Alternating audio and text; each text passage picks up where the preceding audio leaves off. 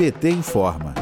Partidos de oposição a Bolsonaro se reuniram na quarta-feira, 8 de setembro, para debater os próximos passos da campanha do impeachment. A presidenta do PT, Gleisi Hoffmann, destacou em rede social que as ameaças de Bolsonaro no dia 7 de setembro serviu para deixá-lo ainda mais isolado da sociedade. Para o deputado federal José Guimarães, do PT do Ceará, a reunião precisa envolver todos os interessados que têm compromisso com a democracia. Vamos ouvir. Essa reunião com os partidos tem uma importância grande e ela tem que ser uma reunião ampla.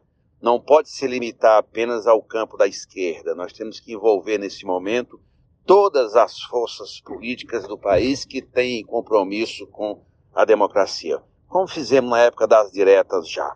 Nós temos duas tarefas que considero necessárias para essa reunião.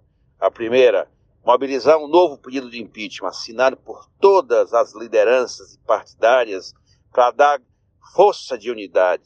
E o segundo, prepararmos uma grande mobilização nacional. Em carta para o presidente da Câmara dos Deputados, Arthur Lira, a Associação Brasileira de Juristas pela Democracia e mais cinco entidades jurídicas também criticaram as declarações criminosas e graves de Bolsonaro.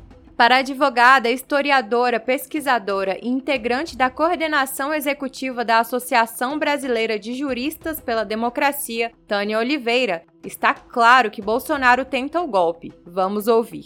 O que ele revela realmente é que nós viveremos, no meu ponto de vista, um estado de golpismo permanente. Né? Ele, ele já colocou todas as cartas na mesa do que ele pretende fazer. Então, se alguém tinha qualquer dúvida sobre como ele encara o processo eleitoral do ano que vem, o daqui para lá e o momento eleitoral, caso haja eleição e caso ele seja derrotado, não tem mais como ter essa dúvida, porque em outra parte, na parte final do discurso na Avenida Paulista, ele não fala, ele desenha. Ele desenha, quando diz de lá não sairei.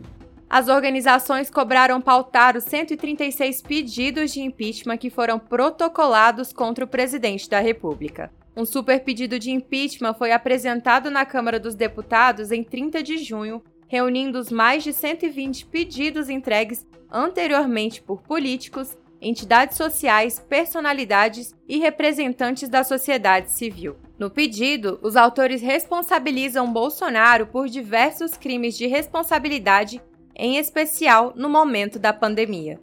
De Brasília, Terra Thaís Costa, para a Rádio PT.